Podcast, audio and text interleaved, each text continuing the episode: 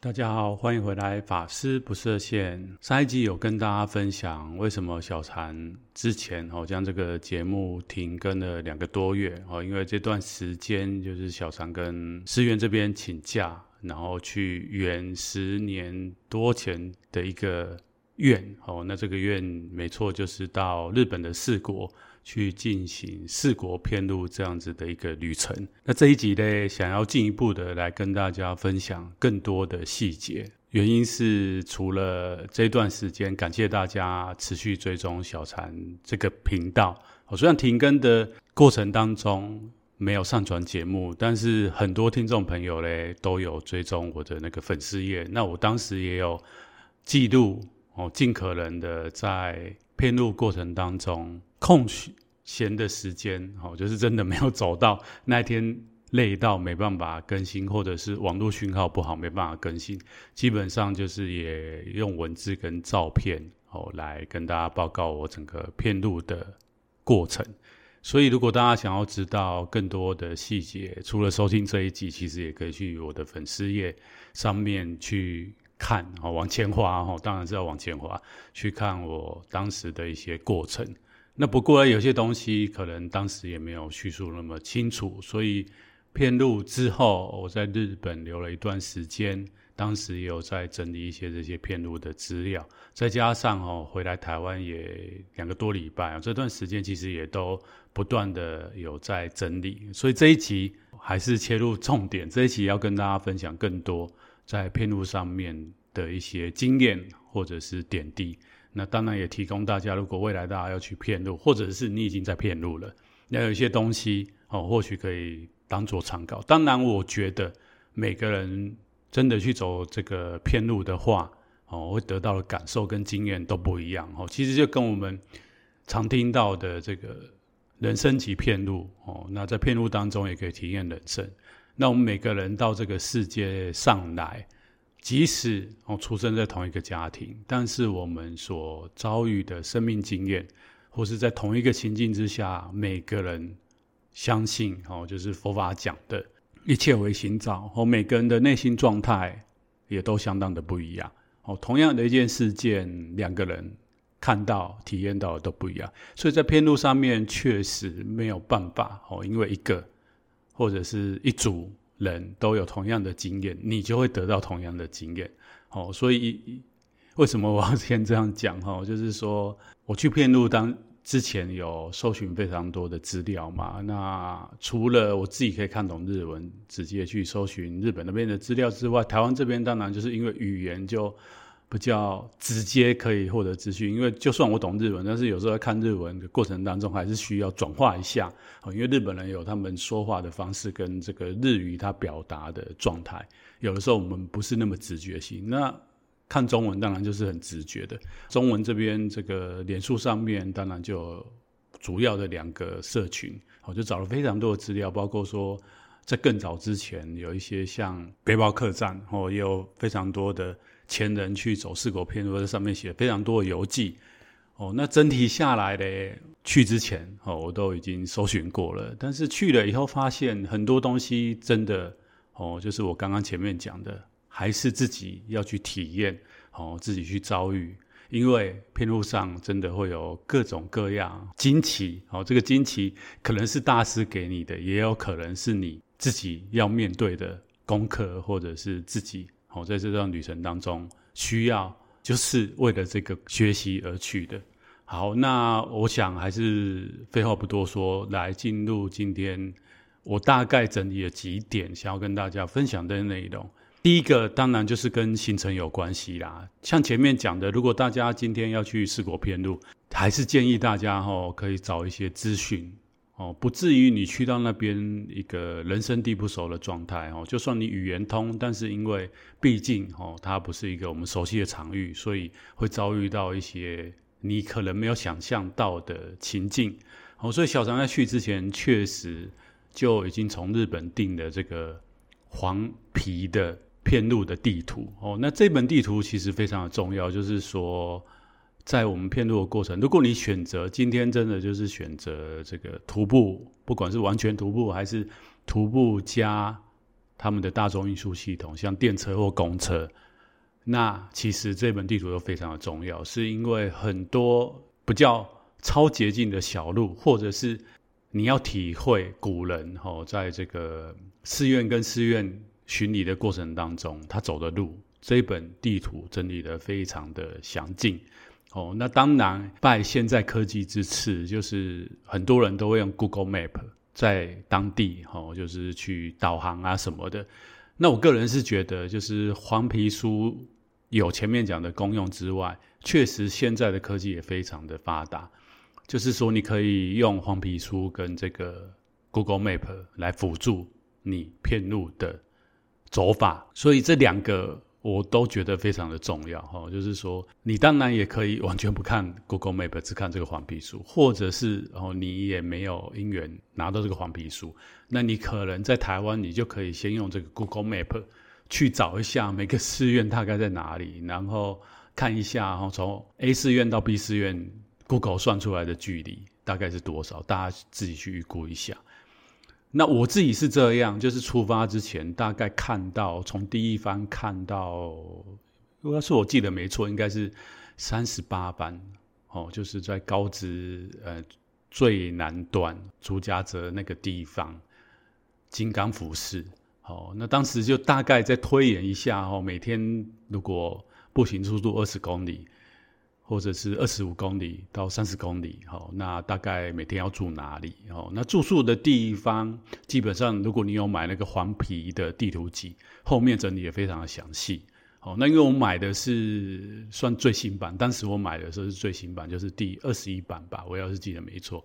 哎，不是第二十一版，我讲错了，就是二零二一年，好，这个四国片路的这个协会，好出的。呃，协力会出的这一本黄皮书，他们其实每年都会做更新。那如果有追踪我之前粉丝页的听众朋友，相信也有看到哦，就是这是因缘也非常的殊胜，就是我到忘记八十一番还八十二番白毫寺的时候，我就遇到这个遍路协力会的现在的主要负责人福库伊我记上，哦，就是福井爷爷。哦，那他本身非常的和蔼可亲，我跟他互动，哦，就是我那时候刚好要离开这个白毫寺，然后他才刚要进来，哦，那看到我的服装，大概也就很直觉，我就不是日本人，好，就跟我搭话这样子，我那时也觉得，哦，就是一个，因为直直接看到他，其实他是非常非常亲切一个爷爷啦，好，然后就。觉得很开心啊，有日本人主动来跟我讲话，而且又是一个长者嘛，我就跟他聊天这样子，那就拿出我的片路的小卡，吼，那我这个小卡其实是在台湾这边请，吼，就是也是我们片路的前辈天兵少女红唇帮我设计的，就是一张可爱的小卡，然后拿给他，然后他就非常的开心，开始跟我叭叭叭。哦，介绍他是谁谁，我才知道哦，原来这位爷爷大有来头。后来我们就互加了一个联络方式。那最近呢，哈，他们的协会因为疫情就比较缓和，加上回去遍路人越来越多，哈，所以他们过去三年有些旧的遍路道其实是有点荒废。这也是为什么，哦，就是说我当时在不管是这个黄皮书，还是说到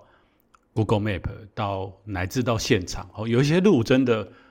我就。旧的片路道我就不敢走，因为真的就是过去三年疫情的关系，他们当地的自工也没有去清扫，然后就加上我那时候片路到那个地方的时候，就是碰到下雨啊，可能前一天下雨，那今天我要走这条路，我就再三的评估到底要不要走旧片路道。哦，所以这个。疫情恢复后，我相信一些旧的遍路道慢慢就会被整理起来。哈，福井爷爷他的这个四国片路协会，哈，他们现在开始恢复了一些自工活动。哦，他们就是定期会在不同的地方，然后找地区不同的义工，哦，去行这个旧的遍路道。我想接下来的朋友，哈，大家如果要去走这个四国片路，应该越来越多。哈，就是我们如果是徒步的话，可以去体验这些旧的遍路道。那确实他们。这个义工都整理得非常好，好，那现在回到行程，就是说我一开始虽然是在台湾这样规划，但是我出发前吼，我其实自己在网络上已经跟日本那边大概联络了三天晚上要住哪里，哦，那我知道有些有些走过人是真的就是到当地哦。那因为我们通常台湾去到那边早期啦，都是飞到关空嘛，关西空港。那关西空港的话，要进到四国，基本上就是可能有人会先选择在大阪住一晚，然后隔天再移动到四国德岛，开始从第一番零三四走。那有人也会直接就到。德岛市，然后住，然后隔天再坐电车到这个板东零三四那一边开始偏路行程。不管何者，哦，有的人就是到日本以后再定，开始走隔天的住宿。哦，那我的个性，因为我就是会先预估一下，所以一开始其实是有订三天的住宿的地方。那好死不死，就是我要出发的前两天。我本来订第一天片路晚上要住的民宿，就传讯息说，哎、他得了 COVID-19，好，那请我订其他的地地方。哦，那我当下就有点傻眼。所以这个就是我说，哦，这个片路上面有一些东西是自己要去面对跟体会的，每个人因缘都非常的不一样。那之后呢？哦，之后的片片路的两个礼拜，基本上我都是今天晚上走到我订好的饭饭店或民宿，然后规划我明天大概体力可以走到哪里。那除了体力之外，就是另外一个要跟大家分享的天气。我不晓得大家在自己居住的地方有没有看天气预报的习惯。到日本之后，我才发现，其实我在台湾。我很少去关注新哎这个气象方面的讯息，除了哦，除了说像台湾的这个夏天、秋天可能会有台风来，才会特别去注意气象。不然一般来讲哦，就大家知道这个天气阴跟晴嘛，哦，那或者是雨，我不晓得，可能在台北就真的很方便，就算下雨。基本上也不太会影响自己日常的一些活动哦，像小三就是在寺院嘛，那就算需要外出到一些地方去上课哦，或者是办一些事情去看医生，不管怎么样哈，就是基本上我们的运输系统哦，包括说就是说在寺院哈有车子哦，其实都非常方便。就算下大雨哦，你没有带雨伞，你可能停停在停车场，然后小跑步哦就可以到建筑物里面。但是，但是哦非常重要，但是讲三遍，在日本哦，可能是他们的媒体还有那个氛围，就变成说我一到那边就不知道为什么 就会注意他们的天气预报。那这个在遍路上面其实也非常重要，因为我们每天都是在外面走，所以下雨、大晴天还是。有台风，像小三去是夏天嘛，这个就非常的重要，是因为哦，你可能七个六个小时、七个小时、八个小时都在外面。那日本又不像台湾，哦，你下雨到一些地方哦，有连廊可以走，非常的不好意思 哦，就是四国是非常的乡下的地方。就算不是乡下的地方，我们到日本去旅游，相信大家回想一下自己的生这个旅游经验，就会知道日本的房子基本上是没有骑楼的啦。哦，所以就算你要避雨，你还真的找不到避雨的地方，更不要说你到乡下，就是他的房子可能远远才一栋，哦，那你真的就是跑到那个房子附近，也不见得有避雨的地方，哦，或者是你也知道日本人非常注重自己的隐私，哦，你一直站在人家房子下面，也会觉得怪怪的，所以这个天气就非常的重要，所以在日本我就养成习惯，就是几乎每天。都会看隔天的天气预报。那还有一个就是雨云的雷达图。哦，我不知道大家知不知道这个这个东西，因为在台湾我们真的是不会去看什么雨云的这个气象图。哦，那台湾不是没有这个东西，就是如果今天大家上中央气象局，它是有这个可以去看，但是我们的新闻报告确实不会去报这个东西，好像也没有在我们的新闻上面看到。但是在日本。非常重要，哦，如怎么个重要法？就是因为四国它面积算不大，认真讲起来，但是它还是有局部地区的气象状态是不一样。举例来说，我们通常看新闻，就像台湾的话，例如我们看北部，哦，可能台北、桃园、新竹，它是一个什么样的气候状态？哦，明天可能会阴天呐，或或阴天转雨呀，但是它不是整个。大家懂那个意思吗？就是我今天如果是在淡水，哦，然后我我看到说呃新闻气象报道说哦明天台北会下雨，但是哎奇怪早上起来就是阴天没有下雨啊，可是然后、哦、可能我靠山区的住在靠山区的人哦就是有下雨啊，所以气象是这样，就是那个雨云其实它是会飘的，所以我都每天都会看那个雨云，是因为哦你可能走走走走这这五公里是下雨啊，走到下面哦它那个雨没飘过去，它就是只是阴天。所以我就是会看这个雨云的这个气象图，好帮助我来理解，然后接下来的路程到底会不会进到哦这个下雨的区域啊？当然那个雨云是会飘的，所以就是走走一走休息的时候，就是哎开一下哦那个雅虎日本哦它有这个啊，如果可以的话，我建议大家可以下载它的 APP 哦，NHK 气象的 APP 吧，它就是可以预估到十五个小时。好的，你你在点的这个气象的状况啊，其中当然就是有包括我跟大家分享这个雨云的那个状态图，因为它都一直在变化嘛，吼，气象就是一直在变化，那你就会看。那因为我没有下载，所以我看到的就是一个小时以内的，哦，就就是一直一直一直看，就是当你片路过程当中一直下雨，呃，然后时下时不下，好，那你就觉得很烦，到底要不要穿雨衣？好，所以我。可能是我选的季节也比较特别，所以我就非常重视这这这个事情。那另外就是可以跟大家分享，小三去是夏天。那今年夏天非常特别，就是我一去，我在大阪先待两天嘛，然后看气象，这个严重注意报就跑出来，就讲说，请大家要待在室内，尽量哦要注意这个气气温。然后当时日本其实诶因为中暑哦走掉非常多的人哦，有一些长者在家里。在家里哦，哦，就因为高温哦，然后受不了而离开这个世世界啦，应该是这样讲哦。那就看到哈，他说是有历史诶科，就是我们在这个漫长的人类的历史当中，真的有科学数据去记录这些什么气气候啊、气象啊，我们现在生活种种的一些资讯啊，哦，都是这一两百年科技发展下的。结果哦，那他说这个日本哦开始有这些科学数据的记录之下，今年好像是第二还是第三热的夏天哦，所以他每天都是那个注意报。那最热日本最热当时啊哦的地方好像是三十八度吧哦，那我当时看了一下四国哦，基本上都是三十六度、三十七度哦，所以当时其实我也没想太多哦，我现在想起来还是蛮自己。真的还蛮勇的，就是哦这样子的高温情况之下，哦在户外哦待了六七个小时，就是都一直在走路哦，然后身上还背了很重的东西哦，所以这个片路气候还有行程，大概跟大家分享这样子，就是说大家可以去规划一下自己住宿，因为大家一般都会担心住宿哦，是不是可以循小三这个模式，就是。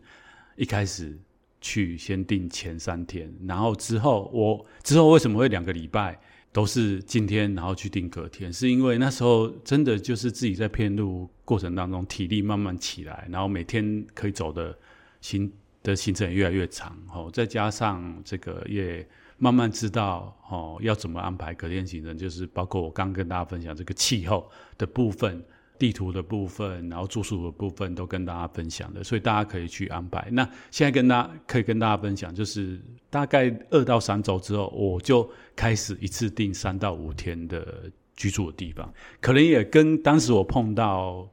就是我已经准备要走到高知市里面，然后又碰到他们的お盆，就是类似我们的中元节。那日本人当时都都是会返乡，因为就是要。类似有点祭祖扫墓或者是家庭聚会，那高知那边还有一个非常重大的夏天的祭典叫 Yosakoi Matsuri。那我不晓得听众朋友有多少人听过这个 Yosakoi 的祭典？那其实它是非常大的一个祭典，所以当时高知市是基本上订不到房间。那就算订得到房间，你可能住一个晚上等于你之前一个礼拜的费用。所以我就非常紧张，所以从那个时候开始，我就一次订三天哦。那到后面又更有经验，就可以一次订个四五天的住宿，因为也大概知道我每天要走多少，然后我要在那边休息。那还有一点可以，其实可以跟大家在这边分享，就是我们四国的寺院，当然就是点状的分布在四国四个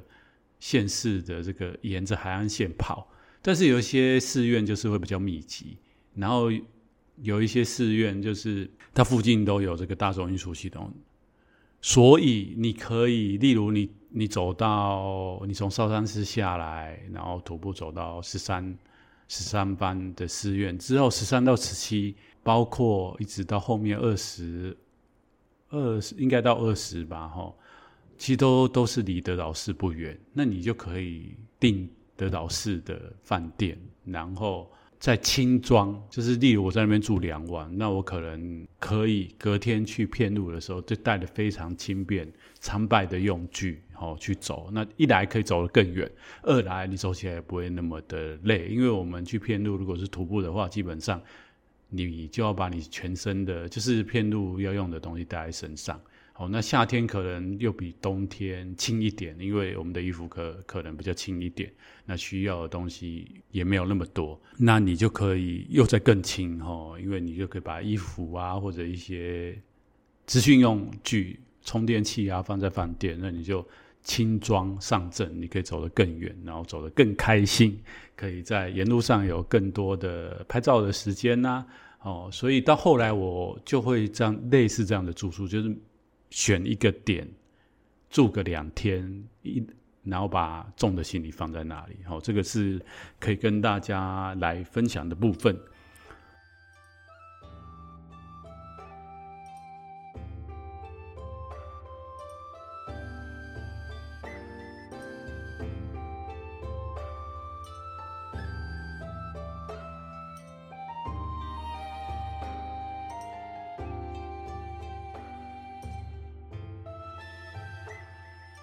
既然讲到行李，就可以跟大家分享。其实偏路之前，我做了非常多功课，然后看了非常多前人的经验。就是说，一般如果有在徒步哦，喜欢健行的听众朋友，应该都知道这个资讯。就是我们做这样子的旅程，基本上。自己的背包、自己的负重不要超过自己体重的十分之一。那一个成年男性来讲，或以小船来讲，我体重好是直接跟大家讲哦，接近七十七十公斤。那就是说，我的后背包基本上就是背六到七公斤是最 OK 的，就是你可以一天走好几小时，然后身体哦是不会受伤，不叫不容易受伤的状态。那这个我其实都知道，然后再加上我本身因为是出家众嘛，我们出家人本来就没有什么太多的牵绊跟东西，但是但是但是我去那边带的东西后来还是超重。哦，那超重其实当时没有想太多，因为就是多个一两公斤，哦，就差不多背了八公斤到九公斤。的重量在身上，好，那就开始了遍路的行程。哦，那后来当然就是因为遍路还有一些东西需要买嘛，像是这个纳金的纳金的那个杖，哦，然后还有这个参拜要点香、蜡烛、金本。在台湾哈，其实大家去其实可以准备一些小小的伴手礼，因为有的时候你在日本就是会遇到一些有缘的人，不管是遍路者，或者是住宿的地方民宿哈，遇到其他的包括民宿的老板啊，或者是在寺院里面哈，可能你去纳金的时候会遇到很 nice 的大姐姐啊。那那时候因为我前面有讲嘛，我在台湾其实后来我有去找红唇有。请他跟我分享他骗路的经验。他有跟我讲说，因为我当时有问他，我自己就有这样子的打算，就是要带一些台湾的东小东西。如果遇到有缘人，可以跟他结缘，顺便也推销一下，邀请他们有姻缘也可以来我们这边哦旅游这样子。那当时我就是上虾皮乱逛，本来是想要买那种什么小的勋章啊，或者是那种什么磁铁。有台湾什么珍珠奶茶啊，什么一零一的那种磁铁去跟他们结缘。后来红唇就跟我讲说，他建议我带茶包哦，因为日本人基本上也喝茶，然后台湾茶其实他们都非常的喜欢那后来我就听他的建议，也带茶包去。那确实日本人非常喜欢这个东西，就是我送的。人后来都要跟我讲说，哦，就是非常谢谢我，台湾茶真的很好喝。那我很快的就把台湾茶包发完，好像还没有出德岛，我就已经发的差不多。我不是说发完，后来我留一点点呐、因为后面有一些行在遍路过程当中有几个地方哦，当时就是因为有请教宏纯嘛，那当时他去遍路的时候有认识一些人，那我就想说，哎，可以去那边拜访他们的时候可以。把这份心意哦，就是帮他带到，所以我就留了非常，后来还留一点点的茶包哦。那茶包基本上又不会太重哦，就是那种小的茶包。那送的话，当然你嗯就是送个一一包啊，给对方一包或两包哦。所以这个是可以跟大家做分享的部分。那回到行李哦，就是行李，我当时真的就是虽然多一两公斤，但那一两公斤对我来说是致命的，因为我在台湾。如果大家有听我上一集讲，就知道我在台湾基本上是完全都没有训练，哦，所以今天如果大家真的就是又比小常更盯紧的听众朋友，哦，你真的可以负重，然后在台湾练习，这样一天走六个小时、七个小时、八个小时，然后连续走几个礼拜试看看，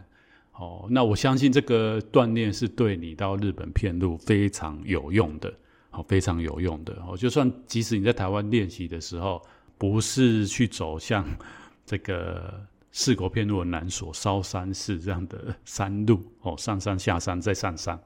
哦，那你在台湾就算走平路，你这样负重其实基本上都有帮助。但是就是要持续跟那个 intention 要够啦，不然就是像我讲的，我当时就想说，我如果你只每天锻炼个一个小时。那个效果真的不是没有哦，但是不是那么样的大哦，因为那个到日本，你每天这样子走，其实你你的身心哦，特别是身体的部分是需要一段时间的适应。那我的败笔就是没有没有锻炼，然后一开始去，然后前面为什么可以跟大家分享天气？因为我去的时候是那种温度，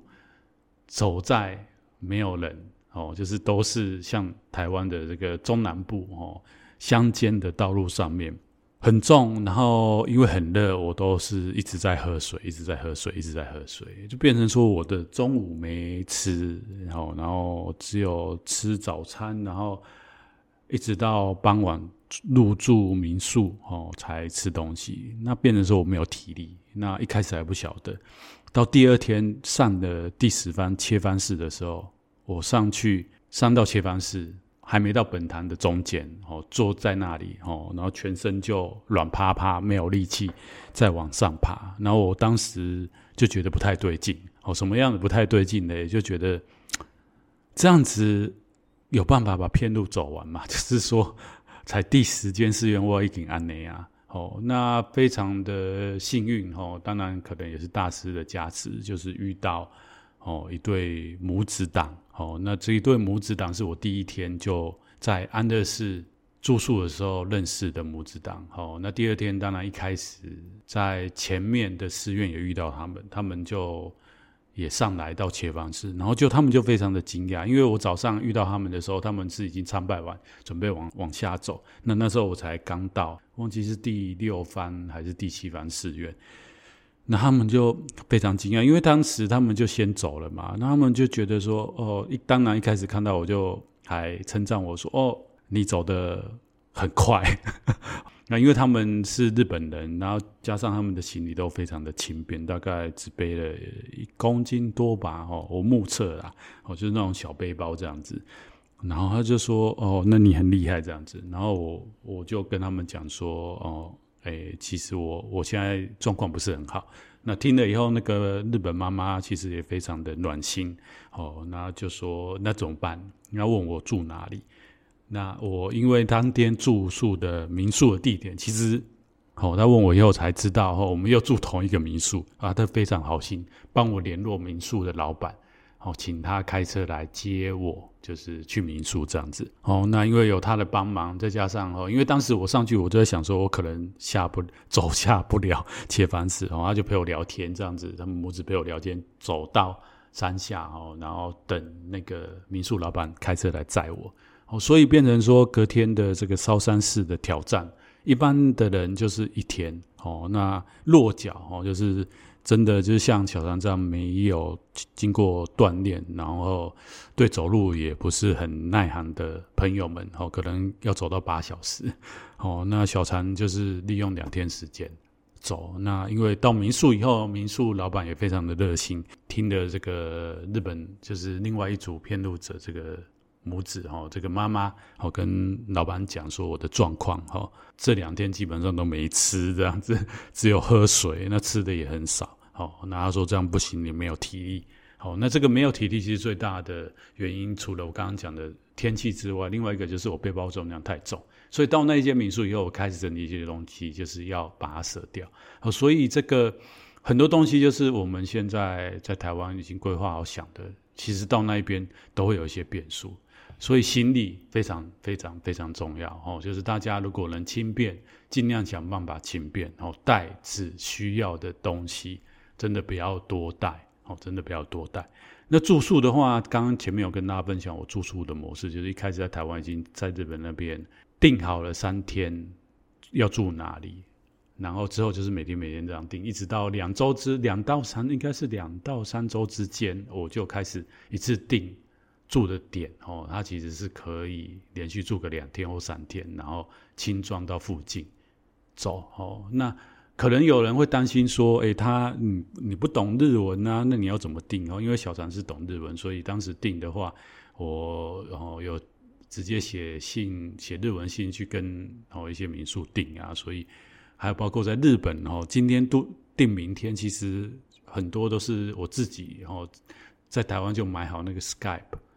的点数哦，那只要网络，你又用 Skype 去打日本的电话，你就不用去打国际电话。那用这种方式订，那当然到后来有一些，因为进到市区，有一些我就是订像台湾人非常熟悉的这个东横印啊，或者是他们的这个饭店的集团，什么 APA 啊的连锁饭店啊，这个我就上网订。那后到后来。进到爱媛跟香川，其实我后来还有用这个 Booking 订，都有哦。那另外就是日本四国遍路，他们也有四国片路的一个协会，它就是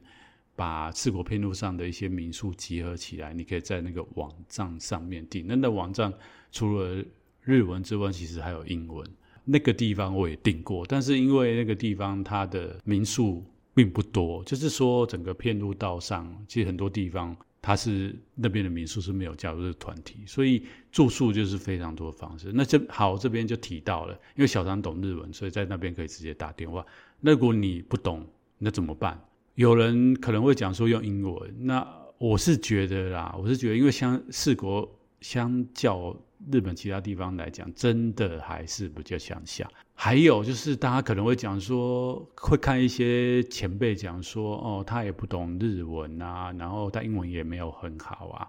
哦，但是他会英文，然后他还是完成的。在遍路道上，因为也有很多，特别是这十几年来，有越来越多的外国人去走，哦，就会觉得说，我只要懂一点英文，这怎么样也吊打。这个日本民宿，日本人，那我我个人自己的体验是这样的啊，真的，你用英文的话，他们的民宿确实有很多是可以用英文沟通，但是还有更多，还有更多他是没不通的，或者是他的英文你是听不懂的，然后他也不太懂你要跟他讲的东西，所以如果可以，我真的认为啦，吼，认为说。你还是要懂一点日文，或者你就是善用网络。那如果你要像小张这样联系的话，你要懂一点日文，不然就是你要先找好你打电话的对方是真的是懂日懂英文的，不然基本上会鸡同鸭讲的。然后再来就是他可能会就会跟你讲说哦，他没有位置了，好，他没有位置哦，他真的他就是很直接跟你讲他没有位置，哦，所以这个是我自己的经验啊，当然可能有。有的前辈会说没有那么夸张呐，小禅你不要这边吓人，这样谁还敢去日本骗路？但是我就讲嘛，每个人的生命的经验不太一样，哈，这个是我自己的看法啦。哦，所以有一个方式就是，你今天在这个民宿，你明天要订，你可以请这个民宿的老板帮你打，因为既然你有办法订那个民宿，表示那个民宿的老板是有办法帮你沟通的。哦，可以请他帮你打电话。另外还有一个就是，也是我认识的朋友，他也去骗路，他的方式是直接就当天走到哪里，然后就当然他先查好了，哦，那附近有好几间住宿的店，他就一家一家去问。哦，那因为他不懂日文，又直接去对方那边，他选的方式，因为现在网络真的非常方便，他就直接用那个 Google Translate，哦，他把他要问的东西打在上面，然后就哦翻译成日文嘛，然后就按那个，然后就会讲嘛，Google Google 的那个翻译，他就直接讲，那对方就知道哈、哦，他要做什么，他就用这种方式。那有我有路上面社群上面看到有的。骗路者哦，刚好也是跟小张同期在，差不多在暑假的时候去走哦。他是在这个林林场哦，就是在寺院里面纳金的时候，请纳金人员推荐，还有帮他联络今天要住哪里哦。那以上分享的方法就是提供大家参考哦，就是说在四国片路当中，我们到底要怎么安排我们住宿哦，可以用的方式。哦，然后还有怎么样去规划你的行程？你到底是每天今天去订明天的，还是哦你可以一次订好几天？哦，我想前面跟大家分享，大家应该都比较有一个有一个底啦。哦，再来想要跟大家分享，当然就是四国充满。四国风情的风土民情，这个四国片路其实他们当地人都知道遍路者哦，所以大家如果查四国片路，都会看到一个词叫做 “osetai”，就是接待文化。四国人民是这样，都会把这个遍路者当成空海大师哦，然后当成佛菩萨这样子的一个礼敬哦，所以有一些人就会用我们的词来讲，就是供养哦这些遍路者。哦，不管是食物的啊，一直到金钱都有可能你在遍路道上面收到。哦，但是如果你找一些资料，就会知道哦，其实这个 osetai 文化非常的令人感到哦温馨，跟体验到四国人民哦对这个遍路文化的尊重。但是这个不是理所当然，所以不是理所当然，是今天你去遍路。你可能举例来讲，你可能在得到收到很多的 o s e t a 哦，但是你可能走到爱媛哦，你就很少拿到。这时候我觉得就是一个很好修炼过程，就是你会发现分别心 这件事情。那分别心当然就是小禅是在修行，就是我们是宗教师嘛，就我觉察到这一点，会觉得说，哎，那阿内啊。但是其实这个不是他们一定要供养你的哦，就是大家去走遍路要有这个认知。再就是收到什么东西，其实我们就是要很感恩。那在四国遍路的文化当中，是收到这个 oseta，基本上你要给对方这个纳礼哦。这个纳礼，所谓纳礼，就是大家如果去四国遍路，应该都知道基本的一个知识，就是哎，我们到林场去参拜的时候，先去本堂，然后才去大师堂。那在本堂跟大师堂，我们都会丢这个纳礼，基本上就是跟佛菩萨讲说：“哎，我是某某某，然后我今天来做这个遍路，这样子参拜的行程，参拜的巡礼，那跟佛菩萨打招呼，然后让他知道哦，你是谁，你住在哪里。那还有另外一个非常重要、非常重要的内容，就是哦，那个纳礼可以写你的心愿。”哦，那其实很多去走这个四国骗路的日本人，哦，先不讲外国人，他知道这个是一个宗教的巡礼，哦，那很多人也是带着有所求的心去走这个四国骗路，所以他们都会有希望，哦，想要得到佛菩萨还有空海大师加持，能让他们满愿，所以他就会把他这个愿望写在这个纳里上面。那走完当然就是，通常我们讲就第八十八班就是结愿所哦，就是当你走完这条路，基本上他们相信佛菩萨还有空海大师哦，就会帮助你圆满你想要圆满的人生的愿望哦。所以这个纳杂其实非常重要，那就是说你收到这个纳札，基本上哎，不是收到这个纳札，收到人家的款待 osetai 的时候，你要给人家这个纳札。那我自己的经验，我收到很多。一开始的时候，你不习惯拿这个纳札给别人，所以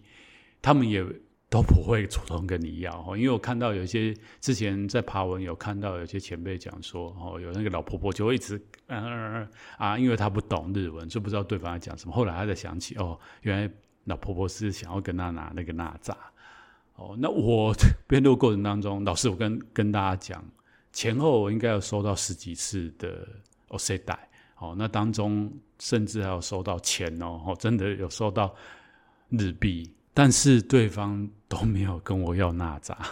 我自己的经验是是这样，所以我不太晓得现在大家哦，或许你在编录，那你是不是也跟小禅有同样的生命经验？那有后来我慢慢想起这件事情的时候，我。有一些人，我就会主动要拿给他们。那我还碰过对方说：“哦，不用，不用，不用。”我后来拿的就是请红唇帮我设计那个小卡，我觉得那个蛮有特别意义。我拿给对方，就对方都还蛮愿意收的。反而是我拿本来日本那种，